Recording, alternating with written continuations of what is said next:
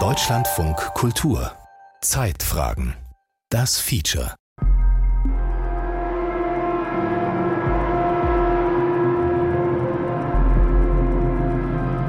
Der 1. September 1923 ist ein Samstag. In Nürnberg versammeln sich 100.000 Menschen zum Deutschen Tag. Vaterländische Verbände, Kriegervereine, Offiziersbünde und rechtsradikale Parteien haben zu der Demonstration aufgerufen. Ganz vorn dabei die Nationalsozialistische Arbeiterpartei Deutschlands unter Adolf Hitler. Es ist ziemlich genau neun Jahre her, dass der Erste Weltkrieg begann. 16 Jahre später wird an diesem Datum der Zweite Weltkrieg beginnen. Ungelöschte Brände 1923 und die Folgen von Lorenz Hoffmann und Tobias Barth. Die Straßenzüge waren in ein Meer von schwarz-weiß-roten und weiß-blauen Fahnen gehüllt. Brausende Heilrufe umtosten Ehrengäste und Zug. Zahllose Arme streckten sich ihm mit wehenden Tüchern entgegen. Ein Regen von Blumen und Kränzen schüttete sich von allen Seiten über ihn. So heißt es in einem Bericht des Staatspolizeiamtes Nürnberg. Wohlgemerkt ein amtlicher Bericht. Es war wie ein freudiger Aufschrei hunderttausender Verzagter, Verschüchterter, Getretener, Verzweifelnder, denen sich ein Hoffnungsstrahl auf Befreiung aus Knechtschaft und Not offenbarte. Viele Männer und Frauen standen und weinten, überwältigt von seelischer Erregung. Die fränkische Industriemetropole Nürnberg galt damals eigentlich als rote Stadt. Aber davon war an diesem Septemberwochenende nicht viel zu spüren, wie der Korrespondent des Wolfschen Telegrafenbüros berichtete. Angesichts der erdrückenden Fülle von Hakenkreuzlern verhielten sich die Roten still. Das Straßenbild wurde völlig vom Hakenkreuz, der feldgrauen Kappe und den schwarz-weiß-roten Fahnen beherrscht. Wäre in dieses Pulverfass ein Funke gefallen, es hätte ein Blutbad sondergleichen gegeben. Hauptredner der Versammlung ist Adolf Hitler, dessen Rede andern Tags in der Frankfurter Zeitung wiedergegeben wird. Da donnert er, dass wie die äußeren Zustände, so auch die inneren nur mit Gewalt geändert werden könnten. Von den schwersten Blutopfern dürfe man nicht zurückschrecken. Wer diese Politik nicht mitmachen wolle, müsse mit Gewalt niedergeschlagen werden. Adolf Hitler kann zufrieden sein mit diesem deutschen Tag in Nürnberg. Dessen wichtigstes Ergebnis ist der Zusammenschluss von drei Parteien am äußersten rechten Rand zum Deutschen Kampfbund unter Führung der NSDAP. Hitler formuliert wenige Tage später programmatisch Von unserer Bewegung geht die Erlösung aus. Das fühlen heute schon Millionen. Das ist fast wie ein neuer religiöser Glaube geworden. Es gibt nur zwei Möglichkeiten Entweder marschiert Berlin und endet in München oder München marschiert und endet in Berlin. Was sich heute anbahnt, wird größer sein als der Weltkrieg. Es wird ausgefochten werden auf deutschem Boden für die ganze Welt. Es gibt nur zwei Möglichkeiten. Wir werden Opferlamm oder Sieger. Also im August 23, da sind zwei Krisen bereits in voller Entwicklung begriffen und zwei sind gerade dabei, virulent zu werden. Michael Dreyer ist Politikprofessor und Mitbegründer des Hauses der Weimarer Republik in Weimar. Natürlich die Inflation und der Ruhrkampf, die Ruhrbesetzung durch französische und belgische Truppen und der passive Widerstand, der Unsummen an Geld kostet, ähm, das sind sozusagen die beiden offensichtlichen Krisen. 1923 mit der Ruhrbesetzung durch Frankreich im Januar 1923 und der Entscheidung der Reichsregierung, äh, passiven Widerstand zu leisten. Das heißt also, die Ruhrarbeiter streiken und erhalten ihre Löhne über Staatskredite. Jörn Schütrumpf, Historiker bei der Rosa-Luxemburg-Stiftung Berlin. Äh, und damit wird die Inflation wahnsinnig angeheizt. Daneben gibt es dann noch sehr viele Finanzjonkleure wie Stinnes und andere, äh, die äh, dabei auch ihren Schnitt noch machen. Aber diese Hyperinflation ist im Wesentlichen erstmal durch diesen passiven Widerstand gegen die französische Besatzung beschleunigt worden. Und endet dann in einer Katastrophe im Herbst. Und der gesamte deutsche Mittelstand ist enteignet. Und das führt alles zu wahnsinnigen Radikalisierungen. Und in dem Falle äh, ist es richtig zu sagen, es radikalisiert sich rechts und es radikalisiert sich links. Die beiden anderen Krisen, die habe ich Eisbergkrisen genannt, weil man nur einen Teil über der Oberfläche sieht.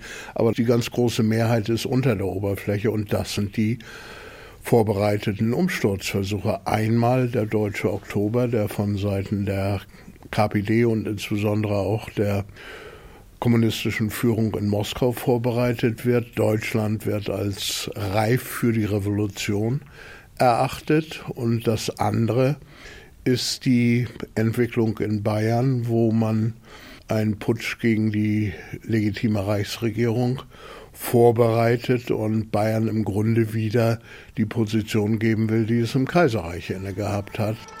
Die Weimarer Republik wird zu dieser Zeit von einem parteilosen Wirtschaftsmann regiert, von Wilhelm Kuno. Sein Kabinett wird gestützt vom katholischen Zentrum, von der liberalen Deutschen Demokratischen Partei, von der konservativen Deutschen Volkspartei und von der Bayerischen Volkspartei. Weite Teile der Bevölkerung befürworten Kunos Kurs. Als aber die Geldentwertung ins Unermessliche geht und die Preise astronomisch steigen, sind die Kräfte bei vielen erschöpft. Der Unmut wächst. Kuno ist für alles gut.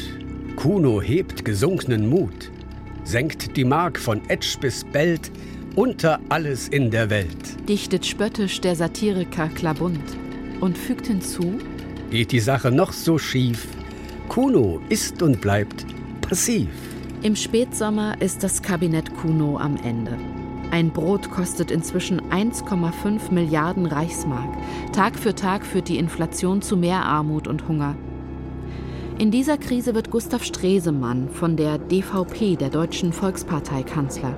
Er trifft Ende September 1923 eine folgenschwere Entscheidung und erklärt das Ende des passiven Widerstands gegen die französische Ruhrbesetzung. Heinrich Bauer, ein damaliger Vertrauter, erinnert sich Jahre später im Westdeutschen Rundfunk. Ein Wort mal, die Aufgabe des Widerstandes hat er als seine größte Leistung angesehen. Wo es darum ging, kann man den Widerstand aufrechterhalten, muss man ihn aufgeben. Mhm. Und kam dazu, er muss aufgegeben werden, obwohl es das Unpopulärste war, was man überhaupt tun konnte. Sonst wären wir zerbrochen, mhm. indem in Bayern die Kräfte sich aufstanden und in Sachsen aufstanden. Das war eine, ein Selbstverzicht für einen Kanzler zu sagen, wir geben den Widerstand auf, denn die Rechtsradikalen konnten nun sagen, also seht ihr, den unnationalen Mann, er gibt den Widerstand auf. Dieses Ende der Boykottpolitik bedeutet eine Annäherung an die Siegermächte des Weltkrieges und eine Bereitschaft zur Verhandlung. Für die extreme Rechte ist das schlichtweg Verrat am deutschen Volk. Der Freistaat Bayern, der damals mit Eugen Ritter von Knilling einen weit rechts stehenden Ministerpräsidenten hat, reagiert auf die Nachrichten aus Berlin mit der Verhängung des Ausnahmezustandes in Bayern und mit der Ernennung eines Generalstaatskommissars mit diktatorischen Befugnissen. Sein Name? Gustav Ritter von Kahr, ein rechtsnationaler Monarchist. Die deutsche Rechte ist sehr gut vernetzt, reichsweit. Und das Networking, um es modern zu sagen, äh, das ist in diesem Fall umso problematischer, weil es in Bayern von der Spitze des Landes ausgeht. Also die Regierung ist da drin verwickelt und auch äh, die Heeresleitung der Reichswehr in Bayern ist, zählt auch mit zu den Verschwörern und was man will, ist los von Berlin. Also die Eigenstaatlichkeit und im Grunde die Aufhebung der Weimarer Verfassung und die Wiedereinsetzung der Bismarck-Verfassung. Das ist letzten Endes das Ziel. Und das wäre natürlich eine Revolution von rechts gewesen, dann die sehr langfristig vorbereitet war und äh, wo man dann ja, Ende des Jahres zuschlagen wollte. In dieser für die Republik bedrohlichen Gemengelage wird vor allem der Landeskommandant der Reichswehr in Bayern zu einem Risikofaktor. Einerseits kommandiert er für die Reichsregierung die siebente Division der Reichswehr in Bayern. Andererseits ist er Oberbefehlshaber bayerischer Verbände, die er zusätzlich mit rechten Wehrsportverbänden verstärkt hat. Sie wappnen sich für einen möglichen Feldzug gegen Frankreich und für den deutschen Bürgerkrieg. In dem jetzt offen ausbrechenden Konflikt zwischen dem Kabinett Stresemann und der Reichswehrführung einerseits und der bayerischen Regierung andererseits stellen sich die Militärs in Bayern offen auf die Seite von Kars und damit gegen Stresemann. Berlin reagiert erst zurückhaltend, denn äh, die Möglichkeit, jetzt die Reichswehr in Marsch zu setzen, die ist, wie gesagt, angesichts der zweifelhaften Loyalität der Reichswehr keineswegs sicher. Das würde also, wenn das schief geht, die Situation noch verschärfen und äh, weiter problematisieren. Und insofern tut die Reichsregierung erst einmal gar nichts. Reichspräsident Friedrich Ebert verhängt zwar am Tag der bayerischen Notstandserklärung auch reichsweit den Ausnahmezustand. Formal unterstellt er so die Truppen in Bayern dem Reichswehrminister in Berlin. Im Grunde aber ist klar, dass eine Durchsetzung des damit verbundenen Machtanspruchs in Bayern nicht möglich ist. Es ist wahrhaftig wie mit dem Wetter in diesem Jahr. Bei jedem Regen und Sturm erwartet man das Ende der anormalen Wärme und Schönheit und immer wieder tritt Erholung ein. Aber einmal und bald muss es doch ein winterliches Ende haben. Und so erwartet man jeden Tag eine völlige Reichskatastrophe schreibt der Romanistikprofessor Viktor Klemperer aus München in den ersten Oktobertagen 1923 in sein Tagebuch. Unheimlich schrittweise geht Deutschland zugrunde. Der Dollar auf 200 Millionen, auf 300, auf 400 Millionen, wobei die Zehner nicht mehr zählen. Bayern immer unverhüllter, monarchistisch und separiert. Am Neustädter Altmarkt schildern die Soldaten mit Stahlhelm, Gewehr und Handgranate.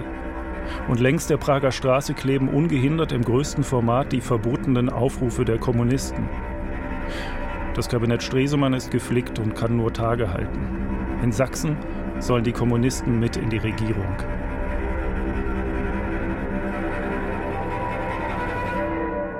in Thüringen als auch in Sachsen, das waren damals das rote Herz Deutschlands. Kann man sich heute nicht mehr vorstellen, war aber so. Und in Thüringen und in Sachsen gab es Minderheitenregierungen der SPD, die aber durch die KPD-Fraktionen toleriert wurden.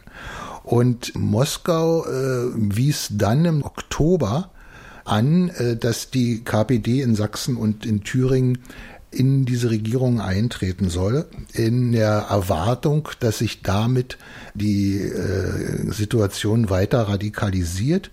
Äh, vor allem auf Sachsen hatte man es in Moskau abgesehen. Man hoffte, dass man das Innenministerium bekommt und damit die Polizei in die Hand bekommt. Der Historiker Jörn Schütrumpf hat in den Archiven der kommunistischen Parteien in Berlin und Moskau geforscht. Aus den Dokumenten ergibt sich, dass die Bolschewiki in Moskau große Pläne für Deutschland hatten. Sie hielten damals eine Revolution in einem hochentwickelten Industrieland wie Deutschland es war für unerlässlich, um die eigene Macht zu erhalten. Auf einer Geheimsitzung des Politbüros Ende August 1923 beschlossen sie, dass im Herbst eine proletarische Revolution in Deutschland versucht werden sollte. Der Lieblingstermin war der fünfte Jahrestag der deutschen Revolution von 1918, also der 9. November. Und es wurden dann ab September massive Vorbereitungen äh, für diese Revolution hier aber in kleinsten Kreisen. Also man äh, traute sich gegenseitig nicht. Also es wussten ein paar, die Politbüromitglieder in Moskau wussten es. Es wussten der Inner Circle der KPD-Zentrale um Heinrich Brandler wusste es. Und es wurden sechs äh, Militärobleute, also Deutschland wurde aufgeteilt in Militärgebiete und äh, sechs Militärobleute, die aber ihren eigenen Leuten nicht sagen durften, dass sie jetzt eine Revolution vorbereiten, äh, zur Vorbereitung rangezogen. 400.000 Dollar schaffen die Bolschewiki zur Finanzierung ihrer Revolutionsträume in die sowjetische Botschaft in Berlin. In der damaligen Zeit eine immense Summe. Es gibt einen einigermaßen klaren Plan. Äh, die KPD soll in Thüringen und in Sachsen in die Regierung eintreten. Es sollen proletarische Hundertschaften gebildet werden, also quasi eine Armee aus Arbeitern. Und dann sollte in Einheit mit einem politischen Generalstreik die Regierungsgewalt übernommen werden. Der sächsische Ministerpräsident Erich Zeigner gehört dem linken Flügel der Sozialdemokraten an. Anders als der sozialdemokratische Reichspräsident Friedrich Ebert steht er einer Zusammenarbeit mit den Kommunisten aufgeschlossen gegenüber. Zeigner sieht die Existenz der Republik vor allem von rechter Seite bedroht. Am 10. Oktober treten drei führende Kommunisten in seine Regierung ein. Fritz Heckert als Wirtschaftsminister, der KPD-Chef Heinrich Brandler als Leiter der Staatskanzlei und Paul Böttcher als Finanzminister.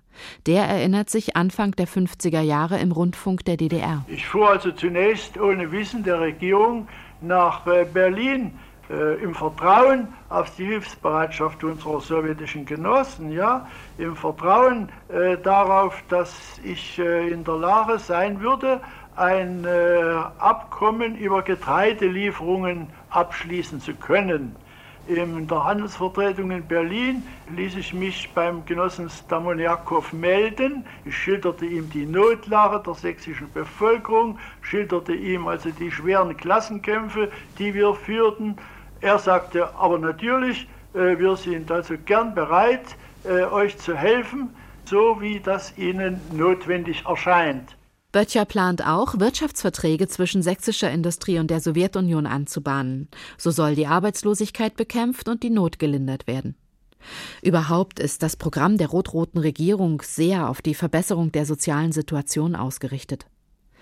Was Böttcher im DDR-Rundfunk nicht erzählt, er ist auch von der KPD beauftragt, die Bewaffnung der Arbeitermilizen in Sachsen zu organisieren. Dort äh, organisiert sich tatsächlich ein Teil der Arbeiterschaft, meistens unbewaffnet, weil sie gar keine Waffen haben, aber exerzieren und üben. Aber es sind deutlich weniger als äh, Brandler nach Moskau meldet. Der meldet irgendwie, wir haben da hm, dort 60.000 und dort 80.000 und, äh, und äh, Moskau glaubt das auch alles. Und wir können Waffen besorgen äh, und wir werden Waffen ranführen, was alles nicht stimmt. Und die SPD-Regierung, äh, vor allem die sächsische, äh, macht mit, nicht weil sie auf Moskau hört, überhaupt nicht, die denken überhaupt nicht daran, aber äh, alle erwarten, wir sind ein Jahr nach dem Marsch auf Rom in Italien, also wo Mussolini mit seinen Truppen nach Rom marschiert ist und die Macht äh, übernommen hat. Und sehr viele Kräfte, auch im konservativen Lager, erwarteten nun, dass aus Bayern heraus, wahrscheinlich von den Nationalsozialisten, aber möglicherweise auch von den Monarchisten, ein gleicher Marsch auf Berlin stattfinden wird. Die Regierung in Berlin ist alarmiert. Reichspräsident Friedrich Ebert drängt Zeigner, die Koalition mit den Kommunisten zu beenden und die Bewaffnung der Hundertschaften zu unterbinden. Zeigner fügt sich nicht. Aus Berlin wurde das natürlich alles mit Argusaugen äh, betrachtet und nicht die Regierung trifft die Entscheidung, die wird überhaupt nicht gefragt, sondern der Reichspräsident allein lässt dann im Oktober Truppen nach Sachsen und kurz danach nach Thüringen einmarschieren. Und in Sachsen wird dann also ein Verweser eingesetzt, die Regierung wird entmachtet. Am 23. Oktober rücken Reichswehrtruppen in Dresden, Leipzig, Pirna, Chemnitz und Zwickau ein. Sie besetzen Rathäuser und öffentliche Gebäude und verhaften Funktionäre der KPD.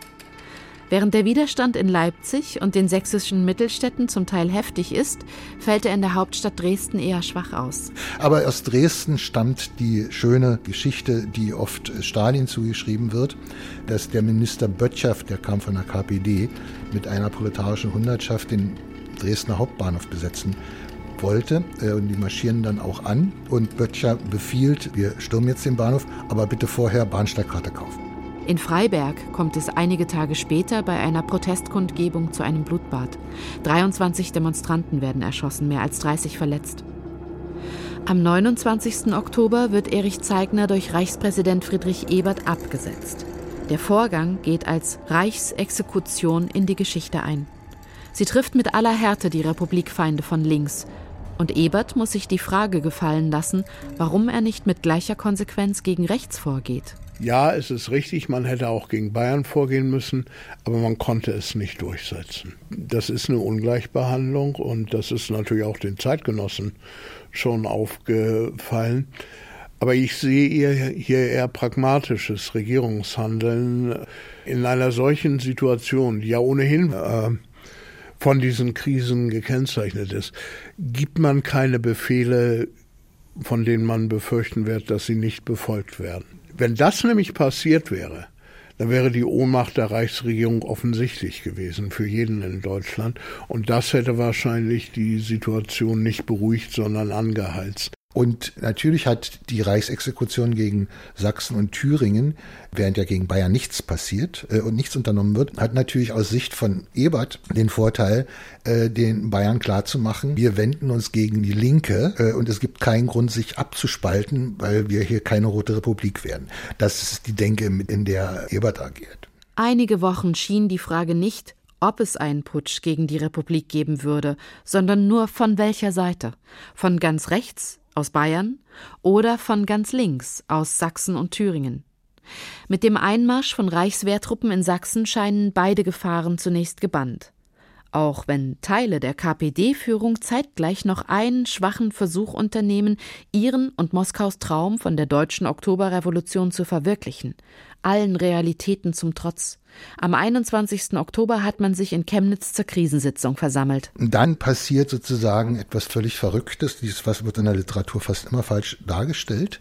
Es wird ein äh, Mitglied äh, der Zentrale, Hermann Remmele aus Stuttgart, der wird beauftragt, äh, nach Kiel zu fahren, äh, weil 1918 in Kiel die Revolution begonnen habe.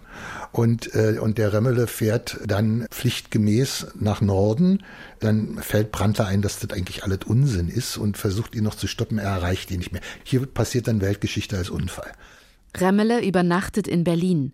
Am nächsten Tag macht er auf dem Weg nach Kiel in Hamburg Halt. Und dort sitzt Albert Schreiner, äh, der mal Kriegsminister während der Revolution in Stuttgart war 1918, 19. Und äh, der ist der Chef dort und sagt, was, wollt ihr in Kiel? In Kiel ist nichts. Und äh, daraufhin entscheidet Remmele, na dann machen wir es hier in Hamburg. In der Nacht vom 22. auf den 23. Oktober besetzen Hamburger Kommunisten 13 Polizeiwachen. Ihr Ziel ist es, an Gewehre und Pistolen für den Aufstand zu gelangen. Einer der Teilnehmenden von damals erinnert sich 1954 im Rundfunk der DDR. Der Genosse Parz und ich, wir stürmten beide in der Marktwache hinein mit erhobenem Revolver mit der Richtung auf die schlafenden oder ruhenden Polizisten, die auf ihren Pritschen lagen. Sie lagen ausgezogen, die Hosen auf den Stühlen und die Revolver an die Gürtel, auch auf den Stühlen. Da bin ich hingegangen und habe die Revolver aus den Gürtel herausgezogen und die Polizisten haben sich auch stillschweigend ergeben und dann nachher kam die ganze Corona, die wir mitgebracht hatten, kam hinein ins Wachlokal und da wurden die Waffen einzeln verteilt. Zehn der 13 besetzten Wachen werden sehr schnell von der Polizei zurückerobert. Um die übrigen drei entbrennen heftige Gefechte zwischen den kommunistischen Aufständischen und den Polizeieinheiten. Nach zwei Tagen hat dann Schreiner die Sache abgebrochen und es sind etliche von den Leuten dann äh, auf, äh, über den Hamburger Hafen äh, auf sowjetische Schiffe, die zufällig, muss man wirklich sagen, dort auf Rede lagen und die sind dann in die Sowjetunion dort gebracht worden. Viele haben aber auch das dann nicht überlebt. Nicht zuletzt, weil die Kommunisten so gut wie keine Unterstützung aus der Bevölkerung erhalten, scheitert der Hamburger Aufstand. Am Ende sind über 300 Menschen verwundet und 102 tot. 17 Polizisten, 24 Aufständische und 61 Unbeteiligte. Es ist nichts mehr darüber zu schreiben. Und es füllt mit ewigem Druck Tag für Tag die wirtschaftliche und die politische Not. Man meint immer, nun müsse die Katastrophe kommen. Und es geht immer wieder jämmerlich fort schreibt der Münchner Romanist Viktor Klemperer Mitte November in sein Tagebuch. Der Dollar steigt und steigt. Im Allgemeinen sind die meisten Werte im Verhältnis zum Dollar Unwerte geworden. Die Geldsache raubt sehr viel Zeit und zermürbt die Nerven. Es ist ganz interessant, wenn man sich anguckt, Tagebücher von Zeitgenossen, die es ja miterlebt haben. Da sind die Prioritäten auf einmal ganz andere. Viktor Klemperer, der ja durch seine Tagebücher im Dritten Reich berühmt geworden ist, der hat auch schon in der Weimarer Republik Tagebücher geführt. Und der Hitlerputsch, der kommt im Wortsinne überhaupt nicht vor. Hitlers Putschversuch Anfang November, der im Rückblick als historisch bedeutsamster Moment des Jahres erscheinen mag, nehmen die meisten Zeitgenossen nur als ein weiteres wirres Randereignis der allgemeinen Krise wahr. Hitler deutet ihn später im Sinne einer nationalsozialistischen Märtyrererzählung um. Der Sinn des 8. und 9. November 1923 liegt für uns in dem, dass damals diese Bewegung ihre innere Härte und Widerstandsfähigkeit erwiesen hat. Der ehemalige Putschist und jetzt Reichskanzler Adolf Hitler am 9. November 1934 bei einer Gedenkveranstaltung im Bürgerbräukeller. Wenn jemals das Schicksal uns Ähnliches aufbürden wird, wir können uns dann erinnern an Tage, da wir überzeugt waren, die größte Partei zu besitzen in Deutschland, die schlagfähigste, und wenige Tage darauf nichts mehr besaßen, gar nichts, und trotzdem diese Katastrophe überwunden haben. Also beim Marsch durch München treten Hitler dann sehr schnell Polizeikräfte entgegen, die größer sind und stärker bewaffnet und alles Mögliche. Und es kommt zu Schusswechseln und es gibt einige Tote, vor allem auf Seite der Putschisten. Beinahe hätte eine Kugel auch Hitler getroffen und wäre das nicht schön gewesen. Es wäre der Welt enorm viel erspart geblieben. Aber das zeigt natürlich auch, wie dilettantisch dieser ganze Putsch äh, vorbereitet war. Am 11. November wird Adolf Hitler verhaftet. Der Spuk scheint endgültig vorbei. Eine Woche nach dem Putsch setzt die Regierung Stresemann eine Maßnahme um, die die Republik nachhaltig befrieden wird. Die Rentenmark wird ausgegeben. Diese neue Parallelwährung ist nominell gedeckt durch die zwangsweise Beleihung von Immobilien aus Landwirtschaft, Industrie und Gewerbe. Die Deutschen haben Vertrauen in das neue Geld. Ein Brot ist wieder für Pfennige zu haben statt für einige Billionen Mark. Das sogenannte Wunder der Rentenmark stabilisiert in kürzester Zeit die Wirtschaft und die politischen Verhältnisse. Sebastian Hafner, damals ein Oberschüler, beschreibt im Dezember 1923 die Atmosphäre auf einem Berliner Weihnachtsmarkt. Eine Katerstimmung hing in der Luft, aber auch eine gewisse Erleichterung. Alles kostete zehn Pfennig und jeder kaufte Klappern, Marzipantiere und sonstiges kindisches Zeug, nur um sich zu beweisen, dass man wieder etwas für zehn Pfennige kaufen konnte. An allen Stellen hingen Plakate, Friedenspreise. Zum ersten Mal sah es wirklich nach Frieden aus. Zum Jahresende scheinen mit der Wirtschaftskrise auch die politischen Krisen bewältigt zu sein. Die Republik hat alle Umsturzversuche erfolgreich abgewehrt. Allerdings haben die Reichsexekutionen gegen die linken Länder Sachsen und Thüringen bei gleichzeitiger Duldung der bayerischen Rechtsdiktatur die Spaltung des linken Lagers verstärkt. Das gegenseitige Misstrauen zwischen SPD und KPD wird noch Anfang der 30er so tief sein, dass es eine gemeinsame Politik gegen die Nationalsozialisten unmöglich macht. Der Putschist Hitler, der nach Weimarer Recht in sein Heimatland Österreich hätte ausgewiesen oder für viele Jahre ins Zuchthaus gesperrt werden können, kommt bei seinem Prozess 1924 mit einer lächerlich milden Strafe davon. Gerade einmal neun Monate wird Hitler als sehr privilegierter Gefangener in der Haftanstalt Landsberg am Lech verbringen. Zeit, um an seinem Buch Mein Kampf zu schreiben und neue politische Strategien zu entwickeln. Als Lehre aus dem gescheiterten Putsch folgert er, die Nationalsozialisten könnten nicht gegen den Staatsapparat an die Macht gelangen, sondern nur, Zitat, im kalkulierten Zusammenspiel mit ihm, im Schein der Legalität. Eine folgenschwere Einsicht. Viele Historiker sehen 1923 als ein Jahr der schlecht gelöschten Brände. Brände, die in der folgenden Dekade im Untergrund weiter schwelen und am Ende offen wieder aufflammen. Diesmal in ungekannter Stärke.